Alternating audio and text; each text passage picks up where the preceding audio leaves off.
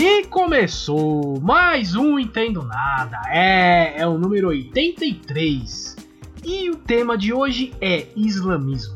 Tema este que será apresentado por este que vos fala, Luiz Rossi, e por ele, ele, ele que já fez carta de repúdio ao Fernando Diniz, Flávio Santos. Muito bom dia, boa tarde, boa noite a você que nos ouve, porque você está ouvindo o Entendo Nada Podcast e a mídia streaming. Você ouve onde, como e quando quiser.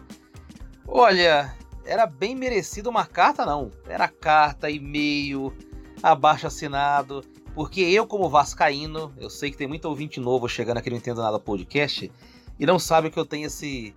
Eu tenho essa coisa sofredora de torcer pro Vasco, né?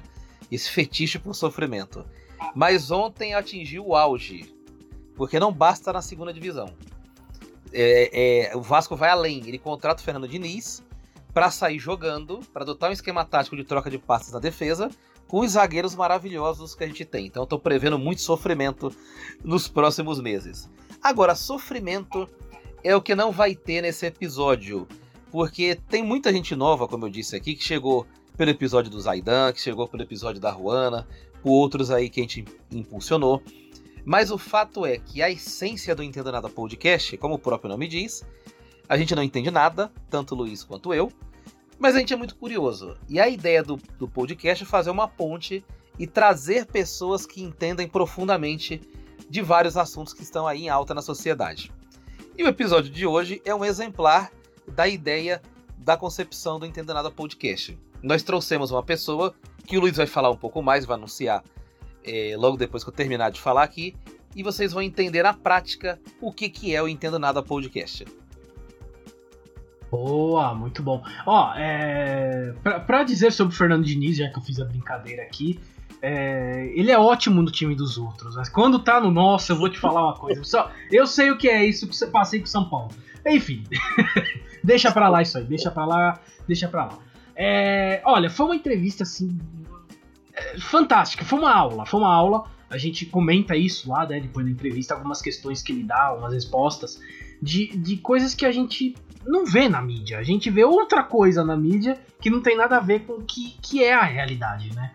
Então, as vésperas do 11 de setembro, né, aqui, fazer 20 anos do 11 de setembro, estamos gravando dia 10, e amanhã, dia 11, vai fazer 20 anos, eu acho que é, é, bem, é, bem, é bem importante a gente ouvir um episódio como esse, falando do islamismo, falando de muçulmanos, falando da cultura em si deles, tudo, né? Porque a visão que a gente tem é muito ruim por causa do 11 de setembro. Então foi muito legal. Já agradecendo também a Simone Gomes que deu a ideia e nos apresentou o entrevistado, né?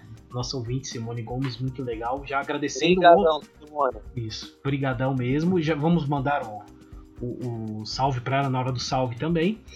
E é isso, foi uma aula. Não tem mais, mais uma aula, né, Flávio? A gente sempre tem aulas aqui. Todo, todo, o último episódio foi uma aula, o anterior foi uma aula, a gente sempre tem aulas aqui. Então, realmente, olha, muito bom, muito bom mesmo. Mas vamos parar de falar aqui, vamos parar de atrapalhar, que é o que a gente faz aqui, o Flávio. que a gente entende nada mesmo, alguém entende nada. E vamos ouvir uma aulinha aí que, que, é, que é o que importa. Professor Enes, é com você, vai lá.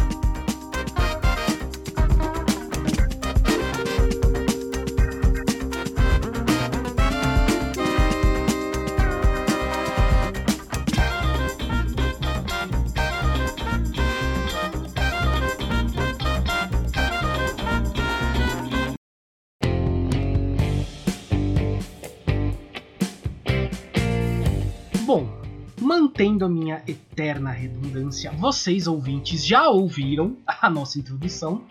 É, e agora nós vamos começar com a entrevista propriamente dita, né? E a gente sempre começa com aquela pergunta clássica que todo convidado diz que é a pergunta mais difícil. Vamos ver se o professor Enes vai achar que é a pergunta mais difícil também. professor, quem é você e o que você faz? Boa noite a todos. É, eu sou Enes, Akar, eh, na língua turca seria Ajar.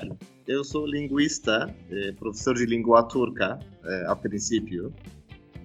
Vim ao Brasil há 15 anos, mais ou menos, e moro no Brasil. Sou brasileiro naturalizado, pai dos três brasileiros lindos. Atualmente trabalho no Centro Islâmico e de Diálogo Interreligioso e Intercultural. Uh, faço coordenadoria dessa eh, instituição. Uh, trabalhamos em prol do diálogo interreligioso e eh, fazemos atividades em torno desse assunto.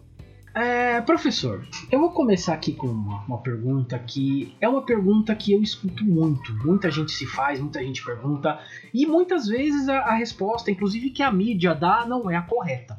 Então vou perguntar para você que entende do assunto. Todo seguidor do islamismo é muçulmano? Essa é uma pergunta que me fez uma outra pergunta. Na verdade, eh, o que é islamismo e o que é islã? Então, é, se nós é, falarmos em português, islamismo já é correspondente à língua, à religião islâmica. Isso é, normal. Mas quando a gente vê essa palavra islamismo na, na, no mundo acadêmico, estamos vendo que assim é, é assim é, lado político da, do Islã. Então, eu vou falar do Islã porque a palavra que é, é, de uma forma é, corresponde na, é, na, é, na, religião Islã e também passa no livro sagrado, no Alcorão também com esta maneira. Então, todas as pessoas que seguem o Islã são muçulmanos, sim. E a palavra Islã, né, ele vem com raiz que faz mesma raiz do palavra selam também. Então, uh, nesse caso, uh, se a gente olhar para a palavra Islã, né, ele é, é submeter, né, ser submisso. Então, ele significa isso. Muçulmano significa é, ser submisso, ou, ou pessoa submissa a Deus. Professor, estou muito feliz aqui com a entrevista. Já aviso de antemão aqui, se a gente trocar algum termo, usar algum termo indevido, pode falar aqui no ar durante a gravação. Fique à vontade, porque realmente o islamismo e tudo que se refere a essa religião é uma cultura muito diferente do que nós vivemos aqui no Brasil. A gente está acostumado com as, as religiões de matrizes cristãs e a gente tem um contato muito superficial com o islamismo e às vezes a gente tem a mania ou tem um entendimento que acaba rotulando essa religião. Um desses é o que eu vou tratar agora com você aqui. Por que, que o Islã é visto como uma religião de guerra?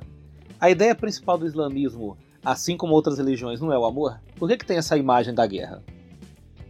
Essa é uma questão, é, posso dizer que milenar. Então, eu vou responder pelo lado dos, é, do islamismo a princípio.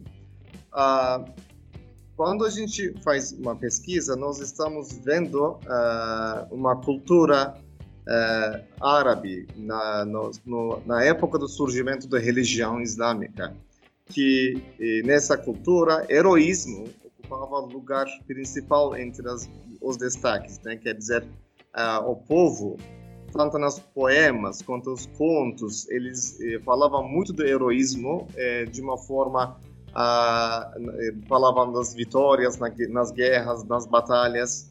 Então, é, era um símbolo de privilégio ou assim alguma coisa de assim, é, super, superioridade de um tribo para outro, né?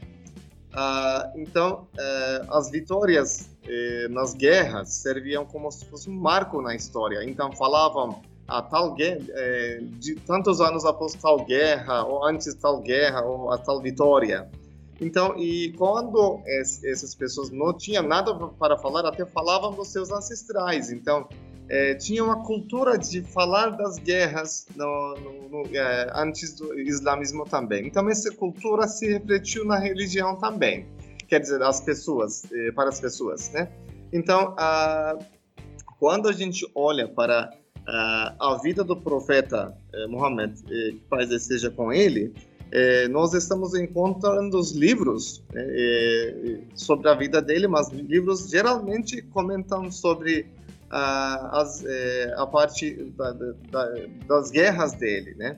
É, e de uma forma é, essa, essa antecipação de uma forma e essa uh, prioridade as, eh, eh, as, os contos, né, da, falar das guerras de uma forma fez com que os muçulmanos dessem mais atenção para essa parte. Isso continuou até nossa eh, nossa época. Podemos eh, eh, ver isso no cinema também, nos filmes com mais ação, né, filmes épicos, eles chamam chamam mais atenção. Então, atualmente nos, uh, os, as marcas do streaming né, eles estão fazendo trazendo uh, séries uh, que os muçulmanos produzirem né? então essas séries eh, nos, nos países origem eh, deles nos países onde surgiram fazem muito sucesso. Então isso é um é, um assim de uma forma uma cultura. Então eu só queria falar uma coisa também. É, os radicais também ajudaram os radicais, essa, é, essa aparência surgir, né, de uma forma, serviram para uh, o Islã ter essa percepção. Mas eu quero também colocar uma, uma, é, uma outra informação que como é, é isso está errado. É, por exemplo, é, fazendo uma pesquisa na vida do missão profética do profeta Muhammad, é, 8 mil dias, mais ou menos. Então, esses 8 mil dias de vida, missão profética dele, uh, somente uh, combate aconteceu somente nos três dias, né, E 79 dias, posso dizer que foram uh, os dias de preparação de guerra, após guerra, esses detalhes. Então, do, do, parte dos muçulmanos tem este problema. E do, do, parte ocidental também houve também uma percepção né, sobre o mundo islâmico e, é, e isso, por exemplo, atualmente nós estamos recebendo as informações pela maioria das agências são de mundo ocidental e lá entra a questão de jornalismo, porque o que é mais espetacular chama mais atenção. E o que vocês determinam de uma forma, vocês conseguem uh, manipular assim, muitos milhões. Então, uh, Islã, a, a, princípio, é uma religião de amor, sim. Ele eh, prevê a vida, então, eh, ele prioriza a vida. Então, de uma forma, uh, nas aplicações, nas eh, práticas, do profeta Muhammad, nós estamos vendo que ele é, faz tudo para as pessoas é, vivem so, é, de uma forma ele mostra como que as pessoas devem tratar com, por exemplo, os é, cativos. Então, é, ele trata uma sociedade em 23 anos e, tra tentar transformar uma sociedade, mostrar como que assim de uma forma a, a paz tem, tem que é, progredir mas eh, não estamos vendo isso atualmente na maioria dos países muçulmanos ou muçulmanos de uma forma perderam esse contato eu posso dizer ou eles não eh, estão buscando essa informação muito da época do profeta então é, por esse lado tem esse é, problema. Eu posso dizer que é, Islã é um país, é uma religião, Islã é uma religião que promove paz. O próprio nome do Islã já tem isso, já significa isso, mas atualmente é, a, a, percepção, infelizmente, é, é, é, isso. Então, motivação é esses. É, você usou uma palavra-chave aí essencial para, além da bela explicação que você deu aí sobre a questão, que é a percepção. Acredito que aqui no Brasil e em outros países a gente avalia e analisa o islamismo com base em percepções. E percepções nem sempre são raciocínios exatos e lógicos e baseados na realidade. Professor, antes de fazer a próxima pergunta, eu vou aproveitar aqui para tirar uma dúvida. O correto é falar Sharia ou Sharia? Então, é Sharia, é, que se fala em árabe, Sharia. Sharia, obrigado. Nas últimas semanas, o Afeganistão voltou aí a ser destaque novamente e infelizmente destaque negativo. Talibã tomou conta do poder, Estados Unidos e tropas estrangeiras que estavam lá supostamente para garantir a segurança do país e uma transição de governo tranquila zarparam e a gente viu cenas muito ruins em aeroportos, em refugiados, enfim, a gente viu várias coisas negativas acontecendo no Afeganistão. É, tudo por causa do Talibã, que usa a Sharia para interpretar o livro sagrado é, do islamismo. O que, que é a Sharia? Antes de responder, é, só quero é, fazer um comentário sobre isso. Eu vejo é, que assim o muçulmano, de uma forma, isso uma raiz também, né, a palavra do profeta, é a pessoa que a, é, outras pessoas estão seguros dele, né? Então, de uma forma, estão é, muçulmano não tem que ser uma ameaça. Então, é, isso é uma, uma pequena abertura para esse assunto. Então, a, a Sharia é, significa literalmente o caminho para a água. Então, o caminho que leva para a água. E, e assim, de uma forma, um sistema jurídico único, baseado nas fontes do Islã. Começou, então, eu queria fazer uma explicação um pouco ampla, porque isso é uma necessidade, eu acho, uh, se permitirem. Então, uh, quando uh, o profeta Mohammed começou a estabelecer a comunidade muçulmana, então ele baseava nas revelações. De uma forma, acontecia uma ocasião e, e, vinha uma revelação e isso e, e fazia parte do Alcorão. Então, vamos pensar que é, nos, é, nos costumes rudes de um, um tribo aquele, naquela eh, época, na Península Arábica, tinha árabes e de uma forma tinha uh, as regras, costumes são, eram rudes. Então, o profeta trabalhava sobre esse, de uma forma alterar esses, trazer um sistema legal para melhorar esses esses costumes de uma forma. e uh, como ele fazia, ele, as práticas dele e eh, as revelações ao Corão fazia parte da Sharia. Então, e fizeram parte da Sharia na época. E só e precisamos também saber, sempre que foi eh, uma, eh, uma, foi uma abordagem jurídica, o profeta Muhammad eh, preferia sempre ser moderada e sempre tentava facilitar isso sempre, a esposa dele, Aisha, falava que ele sempre escolhia a opção mais fácil, né? Uh, então, quando uh, o eh, assim, eh, o país eh, cresceu cre rapidamente, os eruditos muçulmanos, de uma forma, ao invés de pegar sistemas jurídicos romanos, persas que na época eram existiam, né? É, e eles fizeram próprios é, sistema jurídico detalhado com base no Alcorão, então e no, e na, no profeta Muhammad. Então assim eles fizeram Sharia na época. Então essa parte faz parte da Sharia. Então o que eles, como eles determinavam, promover o bem e beneficiar os seres humanos e protegê-los do mal e do sofrimento subsequente. Então, isso era é, ideia da Sharia. E ele se tornou um sistema é, sofisticado, né, é, e até serviu entre o século 8 e 12 de uma forma é, desenvolvida. Né? Então, a Sharia foi desenvolvida até o século 12, posso dizer. Então, quando a gente observa, tinha uma lei, era assim, essa lei era praticada, praticada e servia para os países islâmicos na época e também é, era desenvolvida sempre. E Sharia é isso simplesmente. Mas atualmente eu queria também falar, é, ele está aparecendo né, como contrário. Né?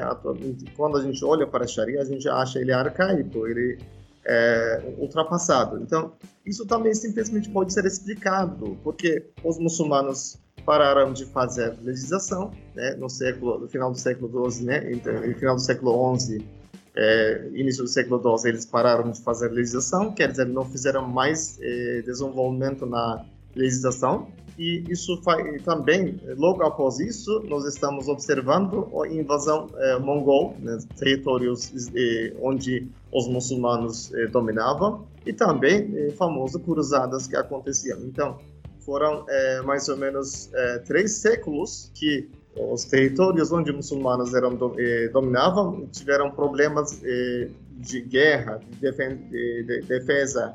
É, sabemos que quando os mongoles alcançaram o, Bagdá, né, o tigre dizem que derramou azul, né, na, na cor azul por causa de tantos livros jogados é, no, é, no rio.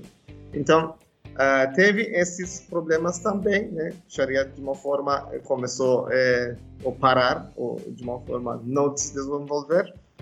E quando a gente chega na, na, na, nossa época, no século XIX, a gente pode ver que a colonização europeia, que a maioria dessas colonizações são muçulmanos, eles tiveram de uma forma uh, dentro desses colonizações, enquanto é, de modernização acontecia no mundo, é, de uma forma esses países colonizados estavam de uma forma estavam na luta de contra a modernização e, uma, e na sociedade conservadora. Então não tiveram também desenvolver a lei islâmica. A gente pode observar também os, após as, os países que ganham suas liberdades, né?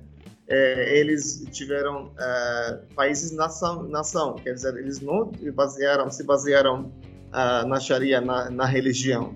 Eles, assim que se declararam a independência deles, eles seguiram um país-nação.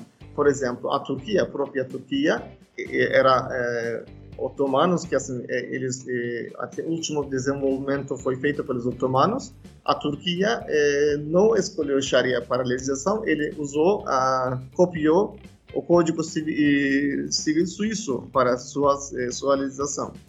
Ah, e, de uma forma, tudo isso enquanto acontecendo, eruditos muçulmanos também tipo, perderam a posição deles. Então, eles não tiveram tanto valor quanto eram antes, porque nos, eh, entre o século 8 e 12, eh, eh, eruditos muçulmanos foram muito fortes. Então, essa força deles eles não tinham, de uma forma é, que é, isso causou, imagina, é, uma, uma, lacuna grande, né? porque não tinha, não, não tem um muçulmano, um erudito que trabalha nessa área. É, só para ter, uma ideia, é, última é, tentativa foi em 1876 pelos otomanos.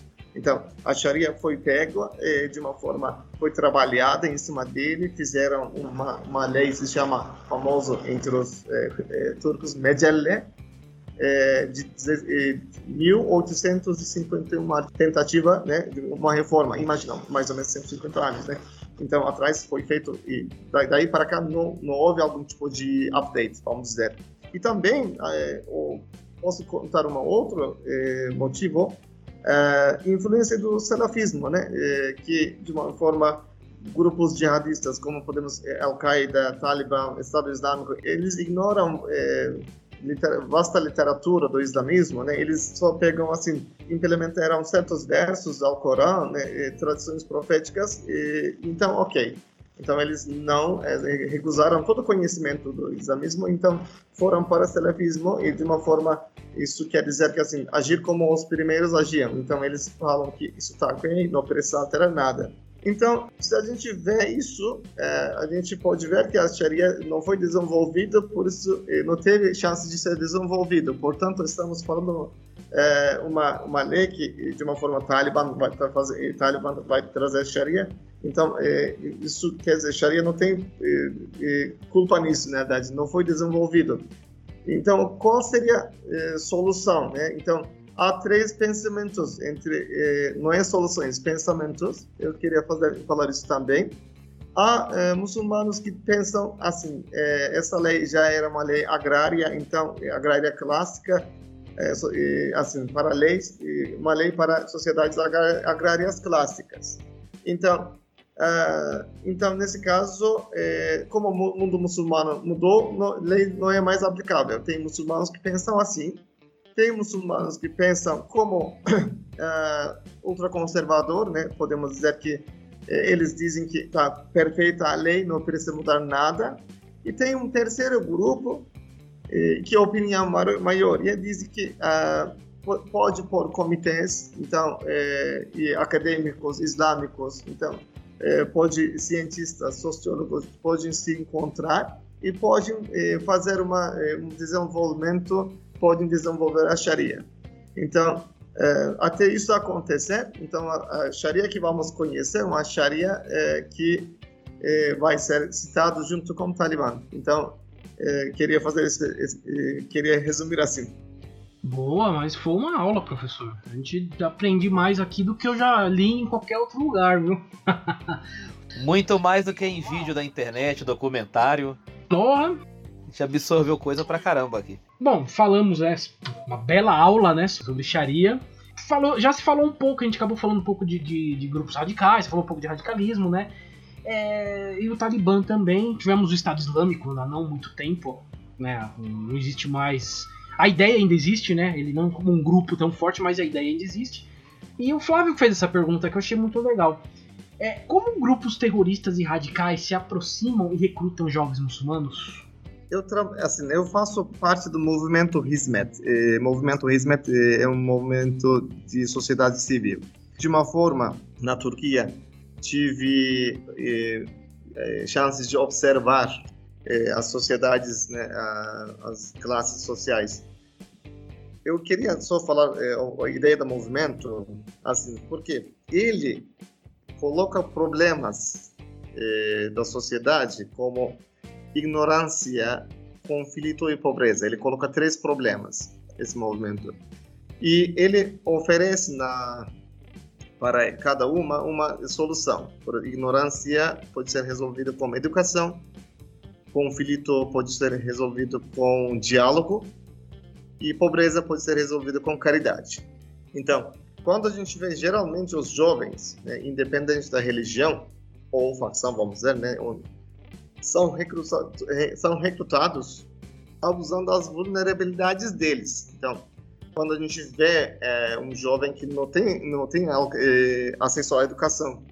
Então, ele se torna uma alva fácil para é, um, predador, um, predador, malicioso, né? Então, porque é, esse jovem, é, se for pobre, vamos dizer, ele vai querer, assim, de uma forma, cobrir essa parte dele. Eles é, dão dinheiro de uma forma, aproximam essas pessoas com táticas onde alimentam o ego da pessoa, falam que ele é a melhor pessoa, então é, dão presentes.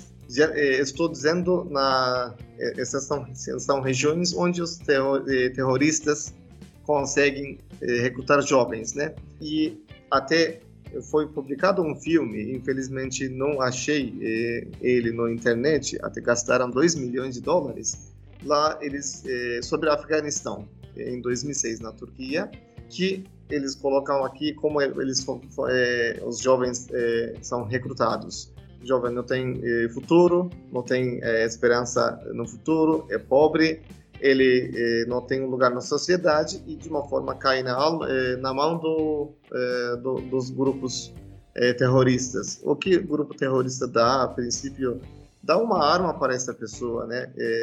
dá uma importância a essa pessoa e depois alimenta ele com ideias mais eh, radicais e pega um trecho do, do livro eh, sagrado e sem contexto, vamos dizer, né, sem saber o motivo de revelação, mostra, coloca na frente dele e fala assim: está vendo? Deus está querendo que a gente mate as pessoas. Então, eh, isso faz uma lavagem cerebral e, e a, o jovem se torna uma pessoa é, já assim é, logo ele se torna fica alucinado vamos dizer né ele é, fica é, assim sonhando ser um herói. Como eu falei no início eles contam histórias dos é, companheiros do profeta o é, companheiro era tão herói então eles alimentam isso também. É, mas é, os estudos que falei é, na Turquia mostram que quando a educação foi levada a eles, esses jovens vulneráveis, a adesão é, a, aos é, grupos terroristas sempre cai. Né? Então, por isso que posso dizer assim, resumindo, se não há educação, é, de uma forma, essa educação não, não tem que ser só unilateral, tem que ser é, de muitos lados, né? E, e é, dessa forma podemos resolver. Então, é, onde não, não há educação, há adesão a grupos terroristas. Teve um episódio na época que o Estado Islâmico estava agindo fortemente na Europa, principalmente na França, que vai totalmente ao encontro do que o professor falou, que os terroristas eles pegam pessoas frágeis, pessoas estão alijadas ali da sociedade, não tem posição de destaque, dá uma arma, dá um poder embute radicalismo na pessoa. Tinha muito refugiado e tinha muito imigrante na Bélgica, especialmente num bairro da capital que agora não me lembro o nome.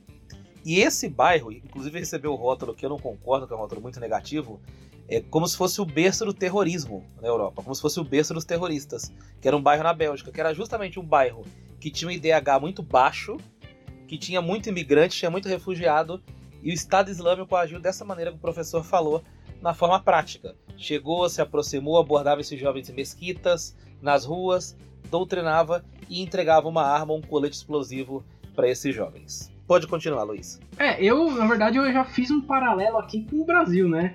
É, não é tão diferente se você parar para pensar, né, das nossas favelas, nossos bairros, das comunidades aqui do Brasil.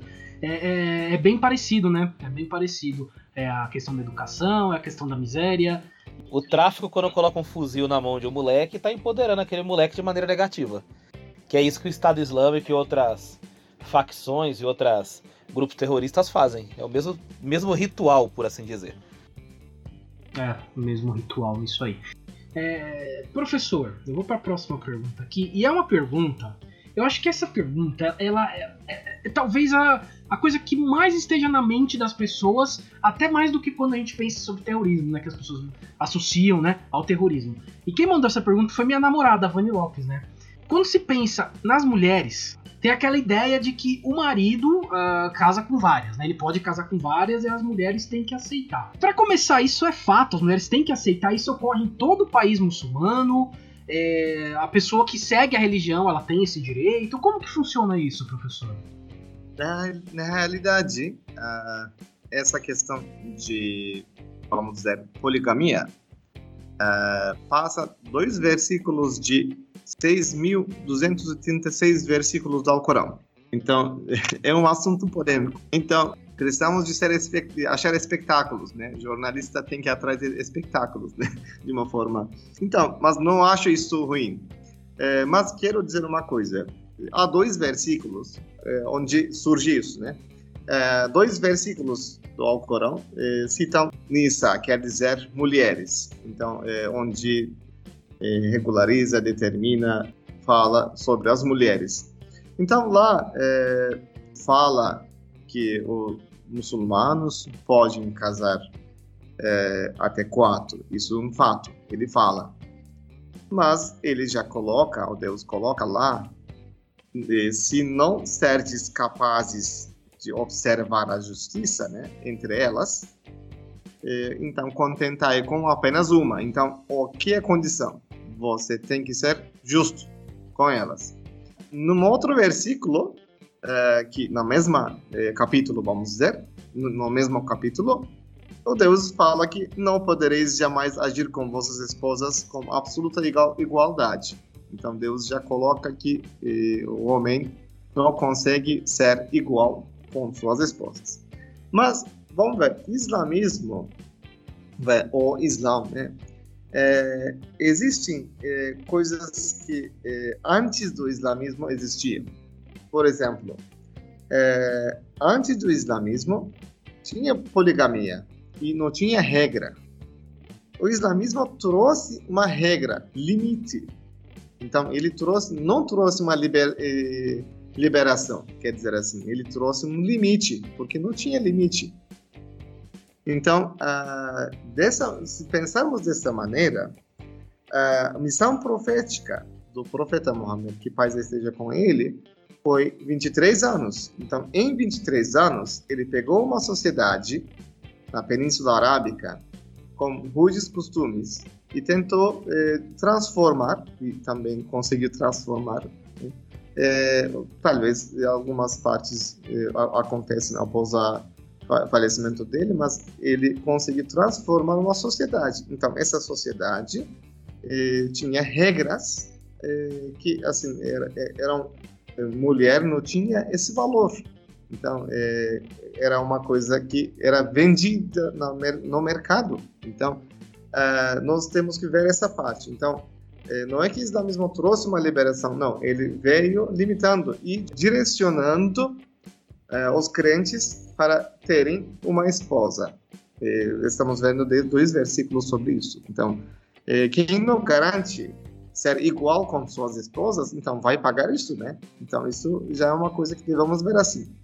Por outro lado, a poligamia não é, assim não é uma questão de só islam, do Islã. Existem várias outras religiões ou etnias que também era permitido, era visto bem visto também.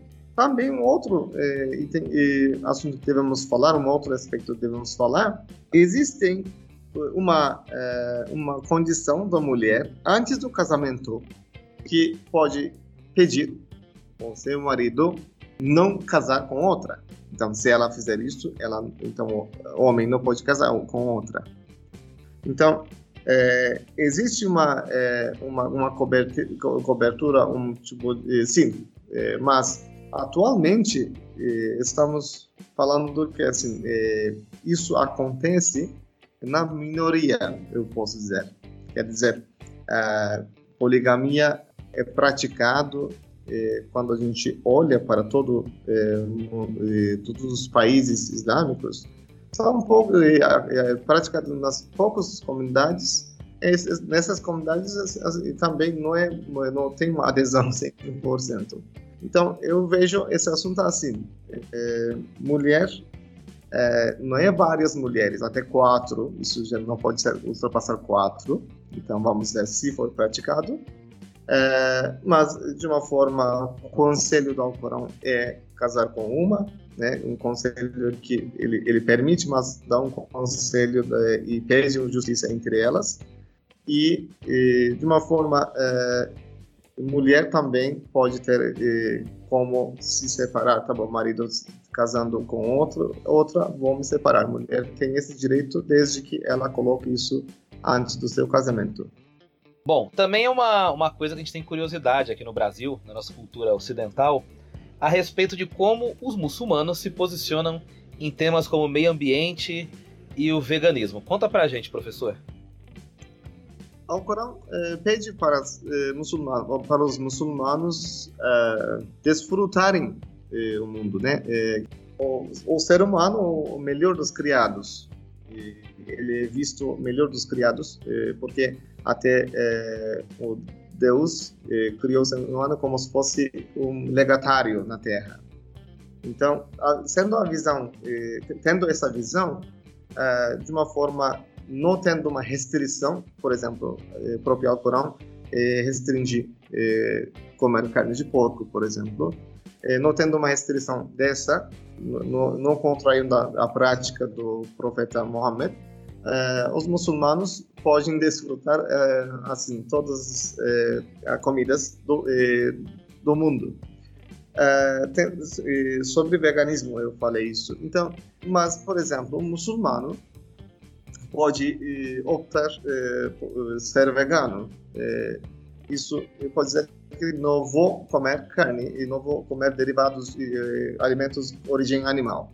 Ele pode dizer isso, mas ele não pode impor na outra pessoa, outra muçulmana. Você também tem que ser assim. Então, e também não pode implicar dizendo que assim, ah, esse carne não pode e, fazer aquele carne impuro para essa pessoa, quer dizer, não pode restringir eh, carne para outra pessoa. Então, ele pode é, escolher seu caminho e pode seguir seu caminho é, mas não pode implicar com outra pessoa, é, outro muçulmano que assim, o veganismo é, assim e não pode contrair as regras do islamismo. Por exemplo, os muçulmanos fazem sacrifício. É, obrigatório para muçulmano que faz peregrinação. Então, muçulmano vegano não pode dizer que não mata o animal. Então, se está fazendo hajj. Então, não pode contrair essa regra. Então, esse, há uma, isso sobre veganismo, é, é, posição é isso, quer dizer, é, até também tem no, no, no espiritualismo, no tasawuf, fama, que é conhecido como palavra tasawuf, né? sufismo também é uma palavra conhecido, é, existem pessoas que fazem é, quaresmas de alimentos de origem animal, é, alimentos de origem animal. Então, nas práticas, para as pessoas de uma forma é, se tornarem mais puros, né, tirando é, esses, pesos, né, existem é, eruditos que seguiram esse caminho, fazendo quaresmas de alimentos origem animal. Mas isso tudo, estou dizendo, não tem que contrair na, as regras eh, que Deus colocou. Então, isso sobre veganismo. Então, sobre meio ambiente, o que posso dizer?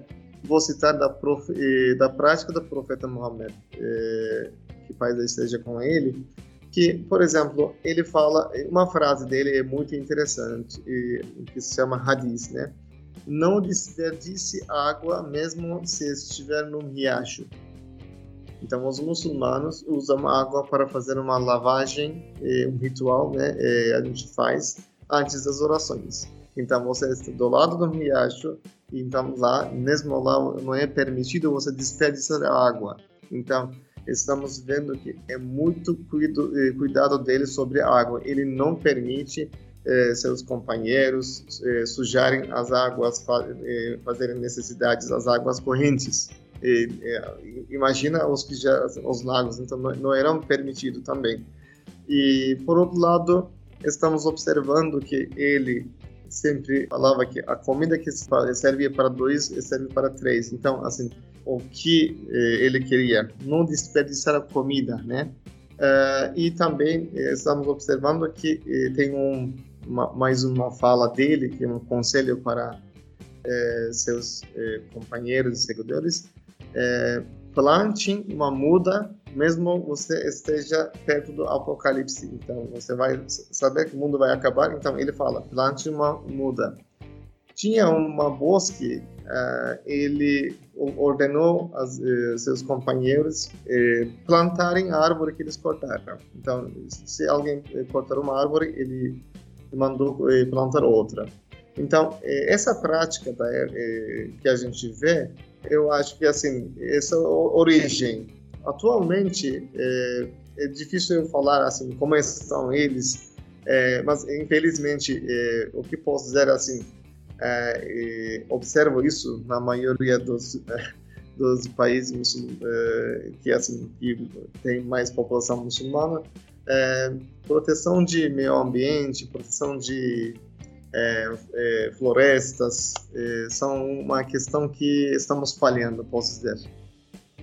Eu, como paulistano, uma das coisas que eu mais gosto aqui em São Paulo é observar a arquitetura das igrejas, tanto católicas, evangélicas, israelitas, também como islâmicas.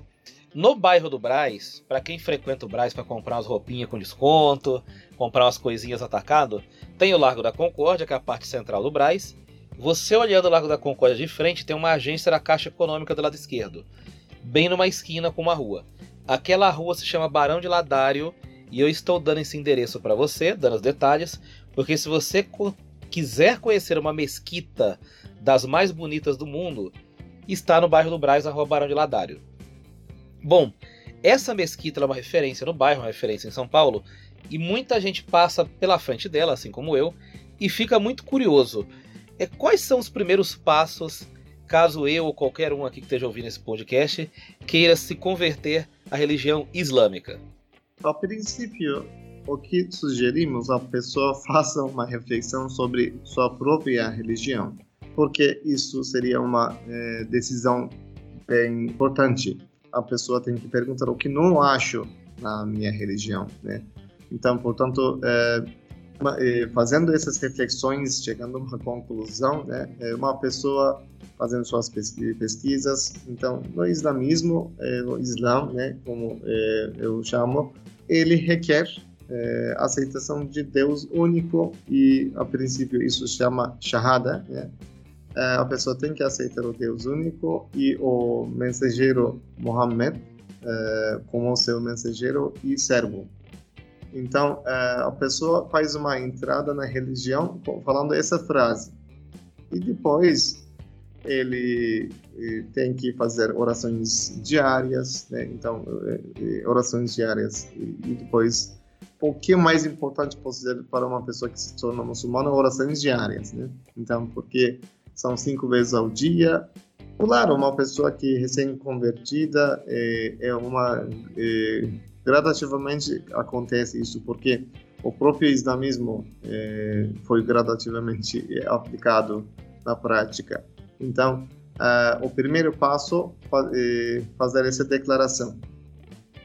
Depois, seguir na sua vida islâmica rezando cinco vezes ao dia. Isso são primeiros passos, né, eu posso dizer. Uh, não, nada mais do que isso. Nós não temos uma cerimônia, nós, é, não tem um, é, uma cerimônia de batismo, não existe. Uh, só falar isso e acreditar nisso faz a pessoa entrar na religião islâmica. É, e, e, atualmente, o islamismo é a região que mais cresce no mundo. Por que você acha que isso ocorre? Olha, uh, eu vejo isso.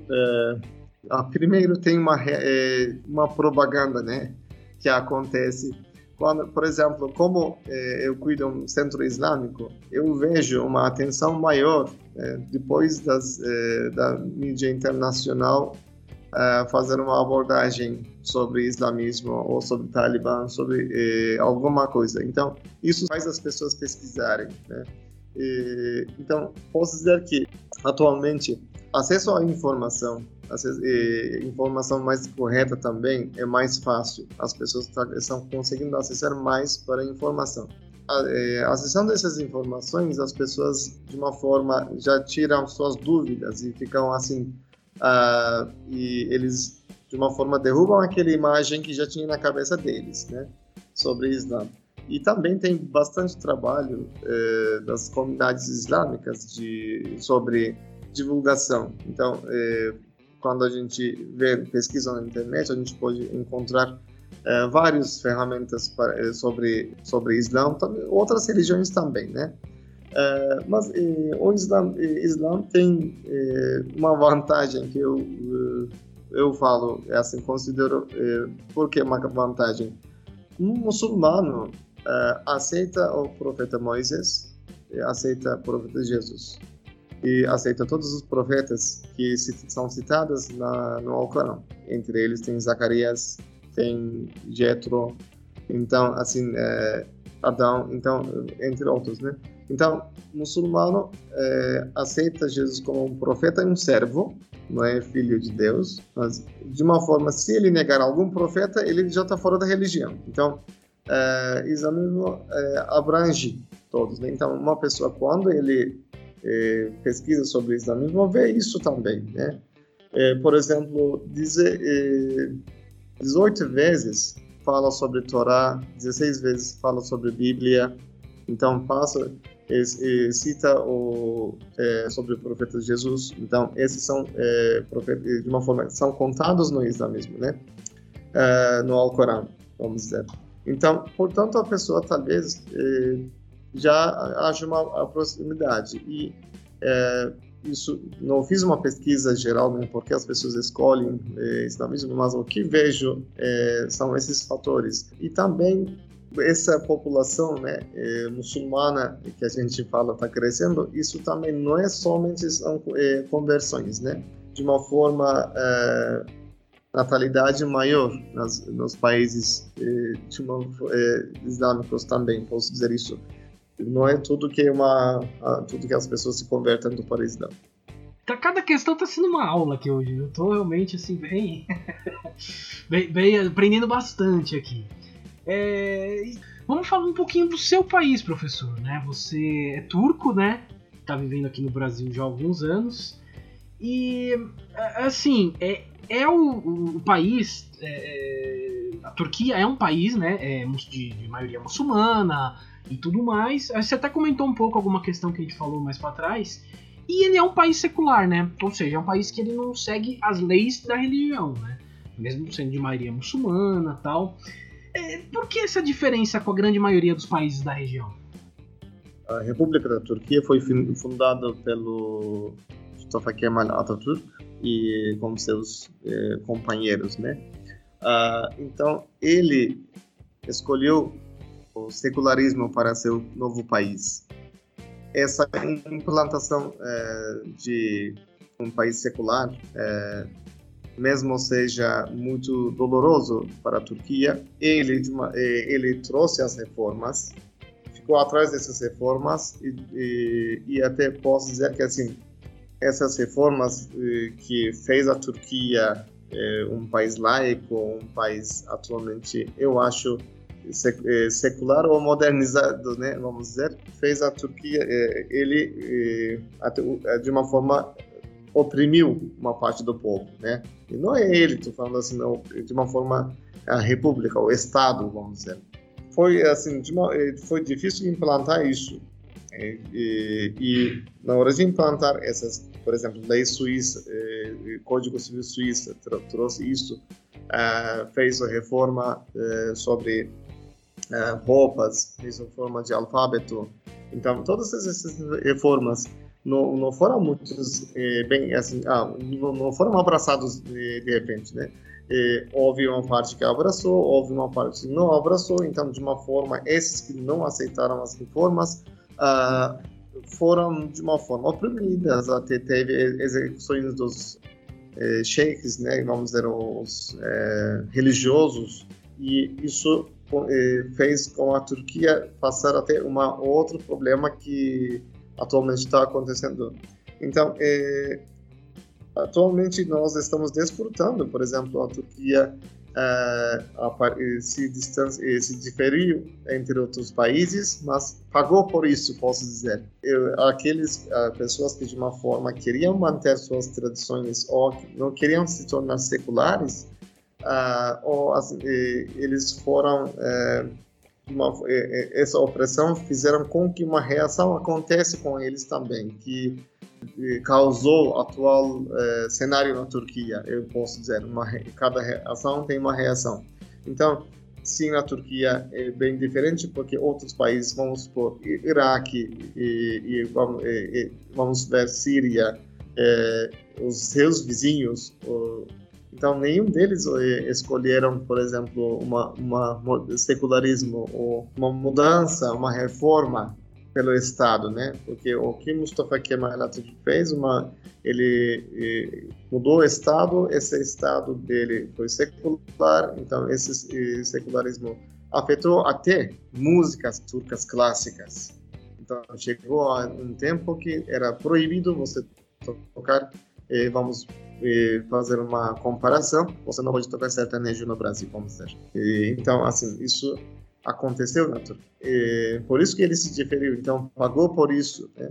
É, posso dizer. Mas atualmente, é, então essa ação que foi feita teve uma reação que surgiu. Agora, aquele palavra que posso falar, islamismo, né? Seria o político que trouxe atual uh, governo turco uh, da Turquia. Eu quero fazer uma pergunta que a gente ouve muita gente aqui no Brasil falando a respeito do português, da língua portuguesa. E todo mundo fala, brasileiros e estrangeiros, que aqui no Brasil, é, pelo menos a percepção que se tem, e que a língua portuguesa é uma das línguas mais difíceis do mundo. E eu queria saber de você, que é professor, especialista, que tem uma cultura vasta, se você acha que a língua portuguesa é uma língua difícil. A língua portuguesa, uh, por mim, é, parece com a língua turca de se falava é, mais ou menos é, 100 anos atrás. Então, por que digo isso? Língua portuguesa, talvez daqui a 20 anos ou 30 anos, ele vai se, se simplificando. Né? Então, é, isso é, a gente usa cada vez mais, menos palavras eh, para nós resolvermos nossos problemas. Realmente, eh, escolher palavras bonitas para embelezar nossas frases eh, não é uma questão mais das pessoas, mas eu vejo que a língua portuguesa, por isso ele, ele ainda tem essa, está mantendo essa tradição. Por exemplo, é, você tem a palavra ressuscitar, você tem a palavra reanimar e você tem a palavra reviver. Então, ou vivificar, revivificar. Então, assim, tem muitas palavras que você pode usar, mas, cada um tem uma nuance. Então, uh, isso, por isso o português é, ele não é difícil pela gramática, é difícil pela riqueza por mim, é, porque as pessoas têm que é, saber mais. Então, uh, eu observo isso. E também é, é uma observação minha, geralmente é, as pessoas é, não conhecem suas próprias línguas, é, língua mãe, né? É, e não, não, fazem muitas comparações. É, dessa maneira, eles se acham muito difícil falar português ou falar uma outra língua. Eu tive um, um só, só, só vou dar um fazer um comentário aqui breve, Luiz já, já passo para você a palavra. Eu, há coisa de 10 anos atrás, eu estava tentando ler literaturas de outros países, porque a gente fica muito preso aqui à literatura americana, além da brasileira propriamente dita, americana, inglesa, alemã. E eu eu estava num sebo no centro de São Paulo e eu esbarrei, eu não sei se era uma versão na, na íntegra, não lembro, que faz muito tempo que eu tive esse livro mas eu esbarrei com o volume do livro As Mil e Uma Noites. E eu posso dizer para o professor, para você, Luiz, foram as melhores experiências literárias da minha vida. É um livro muito bonito. Eu acho que ele é pouco lido aqui no Brasil. Você roubou minha dica. é, eu vou. Eu... É, então, mas eu não vou, não vou, não vou entrar muito, não. Só quero falar da experiência que eu tive mesmo, emocional, porque é uma coisa muito bonita de verdade. Você, claro que eu li a versão traduzida, jamais teria condição de ler a versão em língua original, mas você vê o formato das frases, o impacto que ele causa na leitura e principalmente quando, quando mexe com a mente, com a imaginação. Mas o professor vai falar muito melhor que eu na dica cultural. é, daqui a pouquinho a gente tá entrando nas dicas culturais. Na verdade, já, já vamos entrar, né? A gente, a gente terminou a parte da entrevista, as questões aqui que a gente tinha, né? É, e eu acho interessante a gente deixar uma. quero deixar um recado aqui, porque estamos gravando no dia 10 de setembro de 2021. Ou seja, amanhã vai fazer né, 20 anos que ocorreu o ataque às Torres Gêmeas, né, o 11 de setembro. E acho que nesses 20 anos muita, muita besteira foi falada, né? É, eu acho que muito da imagem que a gente tem sobre o islamismo, os muçulmanos, em todos os países da região, né, do Oriente Médio e até do Sul da Ásia, alguns países que são também, a gente tem uma, uma, uma ideia muito errada, né, sobre isso, muito graças ao que aconteceu no 11 de setembro. Então, agora vimos o Afeganistão, passou-se 20 anos e, enfim, a gente viu o que aconteceu. Então, eu acho interessante essa entrevista, professor, agora, sair agora, nesse momento que a gente vai soltar ela, pra. Porque foi uma aula, foi uma aula. É a gente sempre fala isso, né, Flávio, aqui, que a gente sempre recebe aulas grátis. a aqui, ideia né? do podcast, no final das contas, é essa. É, é, ganhar aulas grátis, é. E, e, foi uma aula. O professor, claramente, o professor, né? Então deu uma aula pra gente aqui. Então eu acho legal que quem chegou, quem ouviu toda a entrevista, espero que tenha essa noção. Veja como, como a mídia tem, vai tratar o 11 de setembro, preste atenção e escute a, a nossa entrevista aqui para vocês terem essa ideia de, de, de, como, como, como tem diferenças, né? Como tem diferenças na, na maneira que se aborda. E, e, Luiz, e Luiz, só aproveitando o gancho aí do 11 de setembro, o islamismo, essa cultura toda do Oriente, ela entrou na nossa casa pela primeira vez, especialmente no dia 11 de setembro de 2011, porque até então pouco se falava de islamismo aqui no Brasil, pouco se falava sobre essa religião, é, sobre o seu mundo, sobre a sua cultura. E infelizmente, quando entrou na nossa casa pela primeira vez, foi pela televisão, numa manhã de um dia útil durante a semana. E entrou daquela maneira é, cinematográfica, entre aspas, com dois aviões entrando numa torre. De lá para cá, passaram-se aí mais de 20 anos e a gente evoluiu pouco nisso. Tanto é que a gente aqui conversa sobre diversas coisas, procura ler, procura se informar, e 99% do que a gente ouviu aqui a gente não sabia. Ou seja, é um mundo que não é que continue inacessível para a gente, é que a gente teve pouco interesse de pesquisar e conhecer mais, mas com esse episódio o professor ajudou bastante nesse sentido e foi uma baita entrevista. É, primeira vez participei de um podcast é, e de forma fico feliz também poder ter ajudado. Eu acho é, é importante cada um fazer sua parte, né?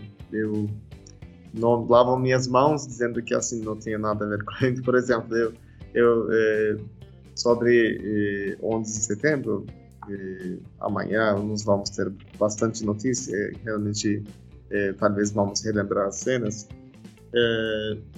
O que a princípio nós falamos lá, por exemplo, que acontece uma coisa no Realengo, né? Uma, é, ataque para a escola Realenga e é, o chefe de segurança do Rio de Janeiro é, saiu para a entrevista dizendo, citando uma, uma, uma, um versículo do Alcorão, né? Porque assim que o Realengo acontecer, a mídia puxou, puxou para assim para o lado que essa pessoa de uma forma tinha influência é, do, do, do Islã, né? Então, e, e, lá ele citou, o chefe de segurança do Rio falou que assim, é, é, as crianças são é, enfeites da vida mundana. Então, é, são coisas que a gente tem na nossa base, né? Então, os muçulmanos têm isso. É, mas, infelizmente, eles pegam e distorcem porque é bem, tá bem, bem nítido se, alguém, se você mata uma pessoa é, e você mata a humanidade. E Deus diz isso no Alcorão. E diz isso no Torá também. Então, no Alcorão, esse versículo vem assim: no Torá dizemos. Então, quer dizer, uh, isso está bem nítido, né? Então, infelizmente, eu não queria que as pessoas conhecessem a, a religião islâmica com essa notícia, mas uh, isso é um fato, aconteceu, está lá. Então, minha tarefa é, é, desfazer isso, né? Em uma marcha, né? Eu posso dizer realmente, é, infelizmente, mas agora, é, como trabalho de formiga, eu é, devo fazer minha tarefa. Eu tenho que mostrar a face correta, é, assim, quer dizer, uh, o correto, a verdade. Então, isso é minha tarefa. Portanto, eu me sinto realizado nessa conversa. Muito obrigado. Ah, a gente que agradece, viu, professor? A gente agradece. E olha, muito foi uma grande aula mesmo. Mas é isso. V vamos passar para as dicas culturais. Tem mais um pouquinho de programa aqui ainda. E eu tenho certeza que vamos ter mais algumas coisas legais aí nas dicas culturais. Mas vamos lá. Dicas culturais. Flávio Santos, qual a sua dica cultural? Olha, aproveitando o embalo desse tema que nós estamos trabalhando aqui, eu quero fazer uma, uma homenagem, mais que uma dica cultural, a um jornalista que me apresentou o mundo do Oriente Médio, a Ásia como um todo, ao mundo islâmico, pelas telas do computador. Sim, eu nunca ter visitado, mas esse cara, ele teve um papel fundamental na minha formação de jornalista e principalmente ajudou a ampliar os meus horizontes. Quando eu comprei o meu primeiro computador em 2001, com a internet de escada, com a American Online, todo aquele cenário maravilhoso, eu ficava muito ansioso para ler o texto de algumas pessoas. Um era do Armando Nogueira, o outro era do Naum Sirotsky. Esse Naum Sirotsky era um jornalista brasileiro que foi o primeiro a visitar as Nações Unidas em 1945, é, logo depois que ela foi criada, e ele durante muito tempo foi correspondente em Tel Aviv, em Israel. Então ele era um cara que conhecia como ninguém a cultura islâmica, o Oriente Médio e partes da Ásia. E quando estourou a guerra ao terror americana, especialmente no Afeganistão, ele tinha uma coluna no IG e ele fazia uma espécie de diário de guerra. E eu entrava todos os dias para ler. E eu quero fazer uma homenagem para ele aqui. Tem uma biografia sobre ele o nome dessa biografia é O Homem que Contava Histórias, que conta a vida dele. Mas, além de indicar essa biografia para você, eu vou indicar para o Google para você pesquisar textos dele, ver o que ele escreveu nessa época. Eu lembro, só para finalizar aqui minha dica cultural, que ele escreveu um, uma página desse diário quando os Estados Unidos esteve perto de prender o Bin Laden numa montanha do Afeganistão. E ele escreveu de uma maneira tão bonita, tão poética. Ele disse que o Bin Laden ele viu as tropas chegando, ele não tinha um carro motorizado e ele fugiu é, montado num camelo durante o céu estrelado afegão, como ele descreveu. Foi por pouco, poucos quilômetros que os americanos não conseguiram é, capturar o Bin Laden logo depois, logo no início da guerra do Afeganistão. E eu nunca esqueço desse texto, porque é muito bonito, um episódio dramático, emocionante e ao mesmo tempo poético que ele escreveu. Então indico a biografia do Naum Sirotsky, o homem que contava histórias. Bom, muito bom. Muito bom. Olha, vou procurar depois, viu? Vou procurar depois. Eu, eu vou passar as minhas dicas culturais aqui, professor, aí depois eu deixo você fechar o bloco, tá? É, e, os meus, a minha dica cultural, na verdade, é, não tem muito a ver com o tema, apesar de ter relação com, com religião, né? Bom, essa semana eu tava lá em Deatuba na casa da minha namorada, né? E a gente acabou pegando para assistir o documentário que saiu no Netflix sobre João de Deus, né? Que é o João de Deus, Cura e Crime. É um bom documentário da Netflix, são quatro episódios tal. Bom, explica bem a questão do, dos, dos assédios que ele cometeu com as mulheres tal. Mas aí a gente. A, a, a irmã da, da, minha namorada, a Vânia Cris, né? Um salve para ela, falou pra gente assistir o da Globo, do Globoplay, que era mais completo e mais, mais forte, mais pesado. E realmente, ele é mais completo e mais pesado. Porque fica na, fala da questão dos assédios, né? De, de outras, outras coisas que aconteceram que no do Netflix não comenta, coisas mais pesadas. É, tentativas de assassinato e, e, outras coisas que o, que o João de Deus fez, né? Fazia e fez durante todo esse tempo que ele virou o tal do curandeiro aí dos famosos, né? É, então, assim, a, a, Globo, a gente sempre fala isso, né, Flávio? A Globo, ah, quando ela quer é fazer uma reportagem de é qualidade, imbatível. ela faz. Meu Deus, é imbatível. Eu não sei se você já viu esse documentário, Flávio, mas olha. Eu vi os comerciais e os comerciais eu já sei bem feito. Ah, olha, eu vou te falar, é, eles. É, é, fantástico, assim. É, você fica muito. muito. É, ao mesmo tempo que você fica mal com tudo que aconteceu, você fica observa tudo aquilo que rodeou ele por tanto tempo e nada foi feito. E a Globo deu um show. A Globo é monstruosa pra isso. É muito bom, eu recomendo que assistam, acho interessante assistir. Uh, até pra gente ver como que. certas coisas. E como o cara era um psicopata. Ele era um psicopata. Ele é, né? Tá vivo ainda. Ele é um psicopata. E tem uma coisa que faz diferença em jornalismo, em comunicação e mídia em geral. Claro que o dinheiro faz diferença, a estrutura, mas o, o tal do know-how, você saber fazer. Por isso que às vezes você vê. É, ontem, por exemplo, na, a gente está aqui gravando dia 10 de setembro. Quem deu o furo de reportagem da carta do Bolsonaro à nação foi Eduardo Oineg, da Bandeirantes. Ele foi o primeiro cara que falou. E a Bandeirantes não tem nem perto da estrutura da Globo, da Record, da CNN. Esse cara sozinho furou o esquema todo e deu furo. Ou seja, saber fazer faz muita diferença. E nesse caso do João de Deus, eu acredito, pelo que está dizendo aí, que essa é a diferença. A Globo tem know-how, sabe fazer as coisas. Tem. Tem e tem gente capacitada para isso. Né? É... E, e, outra coisa, outra dica cultural, que eu não tinha pensado, pensei agora, já que estamos falando de um tema aí, o Flávio falou do 11 de setembro, mas não, tem, tem uma coisa que entrou, e foi ao mesmo tempo, na verdade, né? A novela O Clone, Flávio. novela O Clone, e foi ao mesmo tempo, então, foi engra, engraçado, porque a gente para pra pensar, a gente não vai. Não, e e, foi, e foi na mesma época, né? Ela estava sendo, ela estava passando quando, quando aconteceu, né? 11 de setembro, tal. Ela estava no ar quando aconteceu. Nossa, essa novela tem o mérito. Eu da Glória Pérez essa novela tem o mérito de falar em clonagem no horário nobre. Você imagina pegar um tema desse duro de entender, um tema difícil, científico e transformar numa coisa divertida, pra... divertida não, né? Uma coisa palatável para as pessoas assistirem. Cara, é uma baita novela, viu? Eu sou fã dessa novela. Uma baita novela, um baita roteiro. Sensacional. Boa dica, hein? Sensacional. Isso aí. Isso aí. Professor Albieri, é isso? Lembrando. Professor Albieri. Professor Albieri. É, lembra, é, vamos lembrando, vamos lembrando das coisas. Mas é isso. Professor Enes, agora é com você, suas dicas cultural. Ah, hoje eh, eu preparei, na verdade, eh, de mil e uma noites eu tinha pensado, mas eh, depois tinha alterado. Brinquei com o Flávio, que roubou minha dica, mas queria dar duas dicas: um é filme, outro um livro.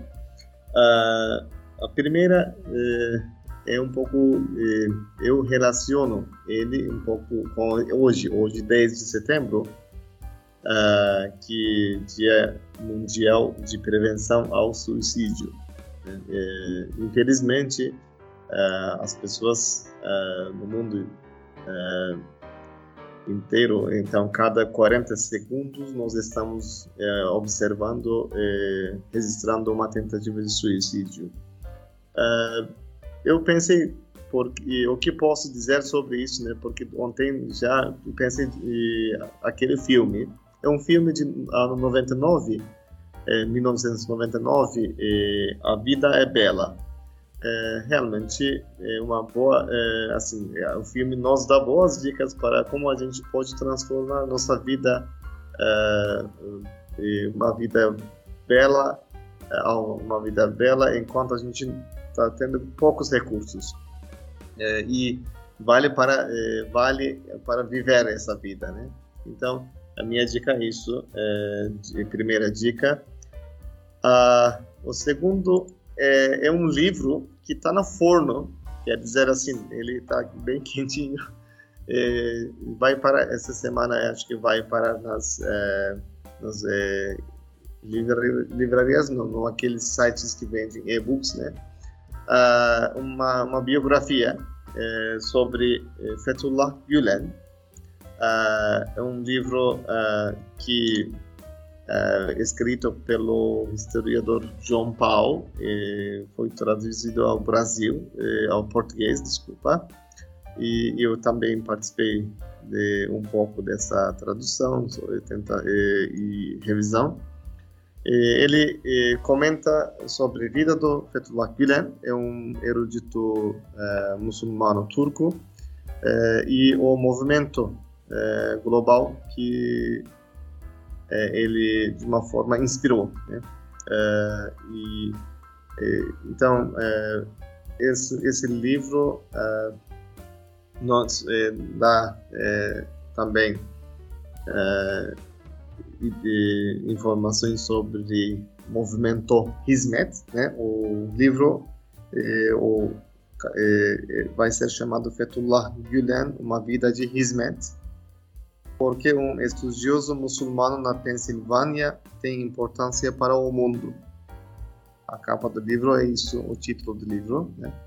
A minha dica é isso. é, o livro é, pode, ser, é, é, pode ser adquirido é, agora sob encomenda. Quando as pessoas querem é, livro físico, tem que fazer encomenda. As editoras é, fazem impressão é, sob encomenda. Isso também eu achei bacana. Uh, mas se quiser eh, também tem no e-book também. Olha, é, eu conheço um pouco da história, né, do Fethullah Gulen, né, o- eu acompanho um podcast que chama Xadrez Verbal, né, e eles falam de política internacional e, assim, vira e mexe eu dou de dica cultural aqui. E, e eles falam do mundo todo, do mundo todo mesmo, assim, é, é- é de falar de, de, de, de eleições no Kirguistão a alguma questão em Vanuatu, entendeu? Eles falam mesmo. E eles falam muito dessa relação. Eu ia fazer uma pergunta na entrevista, acabei não fazendo, que era sobre o Erdogan, sobre a questão da Turquia, né? E eu sei que, esse, que o Fethullah está nos Estados Unidos meio que exilado, né? Por, por causa do Erdogan mesmo, né? É isso, né, professor? Na verdade, ele está autoexilado desde noven- 1999, mas o movimento está sendo oprimido na Turquia desde mi- 2016. É, uma acusação de é, um suposto golpe, né? É, o movimento foi chamado como movimento terrorista na Turquia e foi um expurgo muito gigantesco, uma perseguição é, enorme. É, isso também tem a ver com a situação do Erdogan, né? E ele se tornar uma pessoa autoritária, é, fazer o Estado totalitário. Então, isso, é, infelizmente, não é só para o pessoal do movimento Hizmet, né? Porque quem sofre na Turquia, quem é opositor, sofre na Turquia. Uh, isso, infelizmente, um problema que esperamos que seja resolvido, mas nós não temos muitas ferramentas para conseguir isso, porque é, a Turquia atualmente é um país que acho que maior detentor de jornalistas, mais de 180 jornalistas estão presos, então não, não, não apresenta indícios bons é, perante liberdade de expressão. Isso tem muito a ver com a, assim, o Erdogan ficar mais poderoso em cada vez, cada, desde 2011, na verdade, estamos observando isso. Uh, ele ganhando poder, uh, de uma, um poder, 58% do, da população uh, tinha votado no referendo dele e ele e daí para cá, desde dois, 10 anos, posso dizer, as coisas mudaram dra eh, dramaticamente na Turquia. E como o movimento Hizmet eh, foi, é, posso dizer assim, qualquer coisa que aconteça na Turquia, eles falam que esse movimento fez. Então é um pouco complicado. É um assunto talvez assim, um outro, eh, demora para eh, contar em outro podcast, eu acho.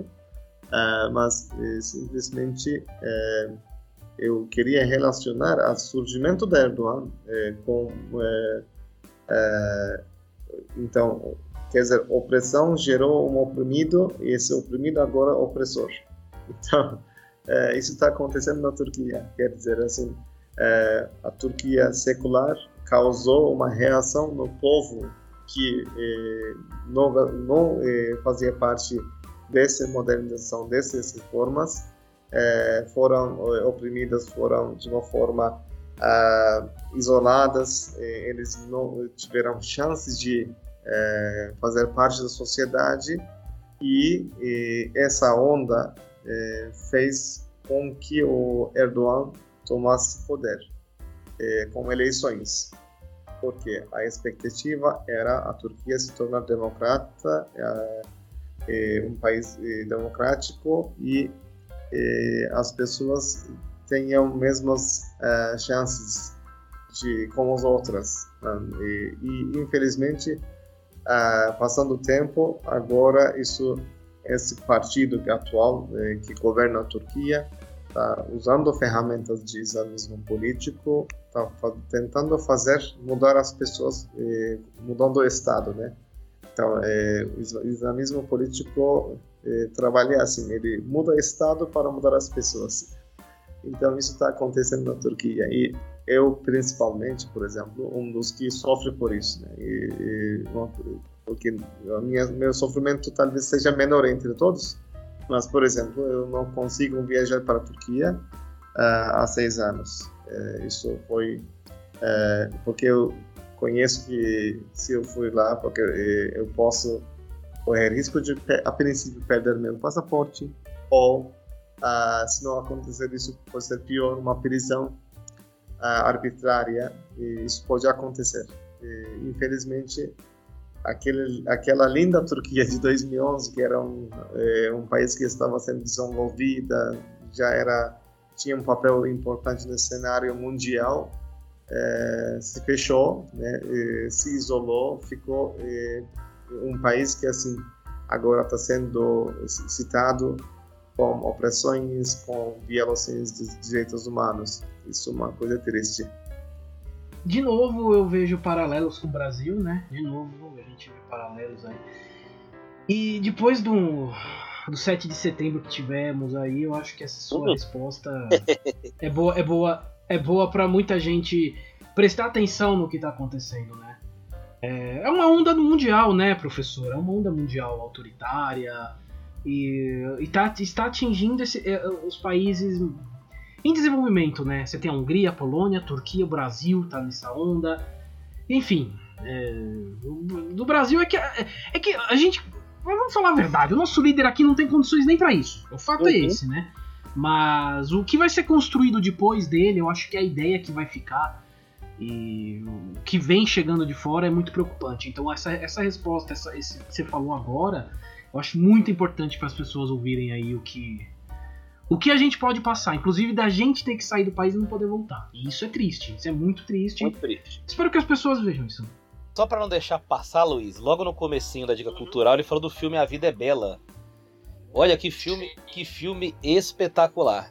Eu não sei se o professor estava aqui na época do Oscar desse filme, foi ali no começo do século XX, nos primeiros anos 2000, e ele concorreu com um filme chamado Central do Brasil, que também foi um filme muito legal, feito aqui no, no Brasil, como o próprio nome diz. E todo mundo aqui no Brasil achou uma injustiça. Ah, Central não pode perder para a Vida é Bela. Mas eu vou te falar, não tinha nenhuma condição de ganhar a Vida é Bela. Não porque o filme brasileiro fosse ruim, é muito bom. Só que a Vida é Bela, a Vida é Bela é um dos filmes mais sensacionais que eu já vi na minha vida. Filme lindo, espetacular. Olha que dica cultural maravilhosa. Parabéns, viu?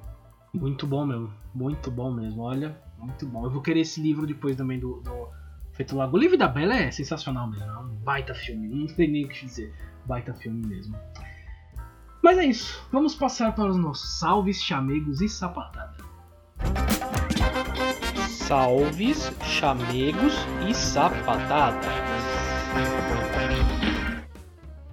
sapatadas. Eu vou começar aqui com salves. Eu tenho dois salves aqui bem, bem, bem legais, né? O primeiro é a Simone Gomes. A Simone Gomes Boa. é a culpada, é a culpada por, ter, por, por o professor estar aqui dando essa entrevista pra gente, né? É, a gente tava numa live, né, Flávio? A gente tava falando das coisas que estavam acontecendo na live, né? Uma, falando um pouco sobre o mundo e tal. E aí você acabou falando um pouco da Sharia, né? E ela comentou, não falou, não, não é bem assim, e explicou. E deu essa ideia, a gente criou essa ideia nessa live e depois eu fui lá conversar com ela. Falei, se indica alguém pra gente, pra gente poder fazer um episódio sobre islamismo mesmo, falar. E ela foi ela que indicou o professor, passou o contato. Então, agradecer demais a Simone por, por ter né, passado esse, o contato. Ela que é, foi aluna dele na língua turca, né? E assim, muito legal, muito bom, muito obrigado, Simone. Realmente, olha, olha, bela dica que você passou pra gente aqui, uma ótima entrevista. E o outro é um mestre. Outra, foi outra aula. O nosso episódio passado também foi uma aula. Foi com o Cláudio Zaidan. Ele que é, é, comentarista da Rádio Bandeirantes, ele é um mestre, né? Ele fala sobre tudo. É incrível, é sobre tudo. Eu fiz várias perguntas ali, bem cabeludas para ele, passando por jornalismo, por rádio, sociedade, futebol. Ele respondeu tudo e muito bem respondido. Então, tô deixando um salve para ele aqui. Ele, ele colocou, ele compartilhou no Twitter, né, o episódio todo. A gente tá tendo bastante ouvinte. Então, um salve pro Claudio Zaidan. Ah, tamo assim com o homem. Tamo assim com o homem agora. Bom, vou lá, vou lá pra minha dica cultural. A minha dica cultural, no meu salve. Você viu que eu fiquei empolgado aqui com o Zaidan, até Isso, troquei isso, os quadros. Quero mandar um salve pra Thaís Costa. Nós entrevistamos a Thaís Costa para falar de educação financeira, de investimentos. E recentemente eu fiz uma consultoria com ela. Virei um cliente, né? Ainda que foi só uma, uma consulta, só uma aula que ela me deu. Mas foi muito legal, muito bacana. E eu quero recomendar a você que quer dar um jeitinho na sua vida financeira, ouvir o episódio que nós gravamos com ela e ouvir também o episódio que a gente gravou com o Diego Aquino, que é consultor do Sebrae. Nós gravamos os dois na sequência e um se encaixa no outro. Tá com problema financeiro ou quer crescer financeiramente? Ouve a Thaís. Quer fazer um investimento e empreender para aumentar sua renda, para criar uma empresa de pequeno e médio porte? Ouve o episódio com o Diego Aquino. Então, meus salves são duas dicas de belos episódios que a gente gravou aqui, que a gente tem muito orgulho deles, porque os convidados arrebentaram. Bom, muito bom. Salve para todos eles aí. Foi realmente duas baita entrevistas ali. Muito bom. E vai sair uma live logo logo, né, Flávio? A gente vai ter uma live logo logo com ela. Sim, logo logo. Tô, tô, tô arrumando com ela ainda, tô armando e não vou, não, vou, não vou adiantar a data, mas talvez nas próximas semanas vai rolar uma live com ela aí e ao vivo você vai poder tirar dúvidas sobre educação financeira e finanças com ela. Também uma outra, outro salve que eu vou dar aqui, um outro aviso, é que tô negociando ainda, né? Tá, tá, tá indo, mas logo logo a gente vai ter uma jogadora da seleção brasileira feminina aqui na entrevista pro podcast e a gente vai anunciar nas redes sociais. O que tá pegando é a agenda. Que a pessoa tá em viagem, a pessoa hoje dá palestras, eu não sabia disso. Essa pessoa que, eu, que a gente tá tentando aí trazer pro podcast. E a pessoa hoje ela virou uma estrela, né? Virou uma estrela fora dos gramados. Estou muito feliz com isso, não sabia disso. E realmente ela é uma baita comunicadora. Mas espero que dê certo pra gente anunciar nas nossas redes sociais. Boa, boa, isso aí. Tamo aí na torcida aí. Tamo na torcida. Eu já sei quem é, mas não posso falar ainda. Mas olha, Segredo, segredo. olha, olha, vai ser uma baita entrevista. Mas é isso. É, professor, tá aberto aí também o espaço pra você mandar um salve, mandar um abraço pra alguém que você quiser. Fique à vontade, viu? Eu queria também é, é, mandar abraços para Simone e Gomes Ortega, porque é, realmente foi uma, é, um contato e, e, e nós retomamos, porque eu dei aula, dava aula na PUC Língua Turca, então foi bastante tempo graças a Deus nós conseguimos é, contato eu agradeço a ela pela indicação. Ah, eu queria eh, dar um salve para uma família que se chama família abraâmica. Essa família ah, é, é, é de católicos, de eh, famílias judaicas eh, e muçulmanas. Então, é, a ideia dessa família é, é reunir mensalmente é, e compartilhar as, é, o conhecimento é, entre as três religiões. Ah, eu queria, eu faço é, parte dessa família. E tenho uma página no é, Facebook também dessa família. Uma iniciativa bem linda. Eu acho é uma solução também para nossos os, as ameaças que vêm, né?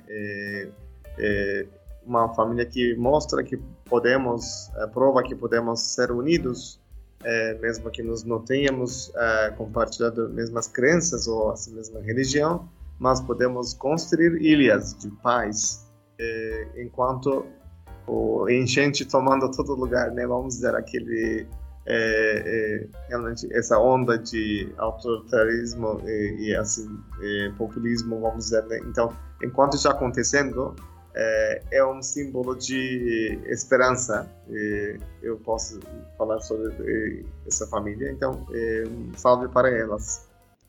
Pô, muito bom. Salve aí pra todo mundo. Ah, lembrando que normalmente as dicas culturais, né, alguns links que a gente faz, a gente sempre coloca nas nossas postagens e as dicas culturais a gente também coloca no Instagram, né? Durante a semana a gente coloca lá, tal, e fica os nossos destaques ali para as pessoas acharem mais fácil, né? Porque podcast normalmente as pessoas estão ouvindo fazendo alguma coisa, treinando, lavando louça, limpando a casa, às vezes não dá para parar para pegar, né? Então a gente sempre avisa aqui que a gente deixa lá. Mas é isso. A gente vai passar para o nosso encerramento, mas antes eu vou passar os nossos canais de contato, que é o e-mail entendonadapodcast@gmail.com, o Facebook que é o Entendo Nada Podcast, o Instagram que é o arroba Entendo Nada Podcast e o Twitter, ah, o Twitter que é o arroba Entendo N Podcast. Lembrando que estamos em várias plataformas, estamos aí no Spotify, estamos no iTunes, Apple Podcast, Google Podcast, todos os agregadores de podcast. Estamos no YouTube também, que aliás chegamos a 100, a 100 curtidas essa semana aqui. Fiz uma campanha, tava no 99, eu falei, não, vamos chegar no 100, pelo amor de Deus, vamos arredondar isso aqui. Chegamos no 100, e eu, se eu não me, não engano, agora eu posso colocar um link próprio do Entendo Nada lá. Eu vou ter que pesquisar lá depois, mas eu acho que agora a gente pode. Então logo logo vai, nossa, nossos canais de contato aqui vai ter um link do YouTube. Ah, rapaz, agora vai. Agora esse podcast vai. mas é isso, é isso. Tá bombando, hein? Tá bombando. Ah, agora, ah, agora vai. Ah, agora vai. Ai, ai, mas é isso. Flávio Santos. Flávio Santos. Ganhamos mais uma aula grátis aqui hoje. Mais uma aula grátis, quero agradecer. Quero agradecer pra caramba ao professor, foi sensacional. É o que eu disse no meio do episódio aqui, falei também off com o Luiz. O que a gente aprendeu hoje aqui, a ideia era aprender pra caramba, né? Mas o que a gente aprendeu hoje aqui, a gente não acumulou depois do, do 11 de setembro, quando, é, erradamente até, a gente começou a olhar mais pra cultura islâmica. A gente deveria ter olhado pra isso antes, mas começou naquela época, e a gente evoluiu muito pouco nesse aprendizado. Mas antes tarde do que nunca, quando a Simone deu a sugestão e o Luiz contou pra mim eu achei maravilhosa a sugestão e a gente aprendeu hoje sobre vários temas. Eu quero dizer pro professor que a porta está sempre aberta para ele, quando precisar da gente, quando quiser trocar ideia, ou para qualquer coisa que ele quiser e bem entender. Valeu, professor. Brigadão para você. Brigadão, viu? Forte abraço.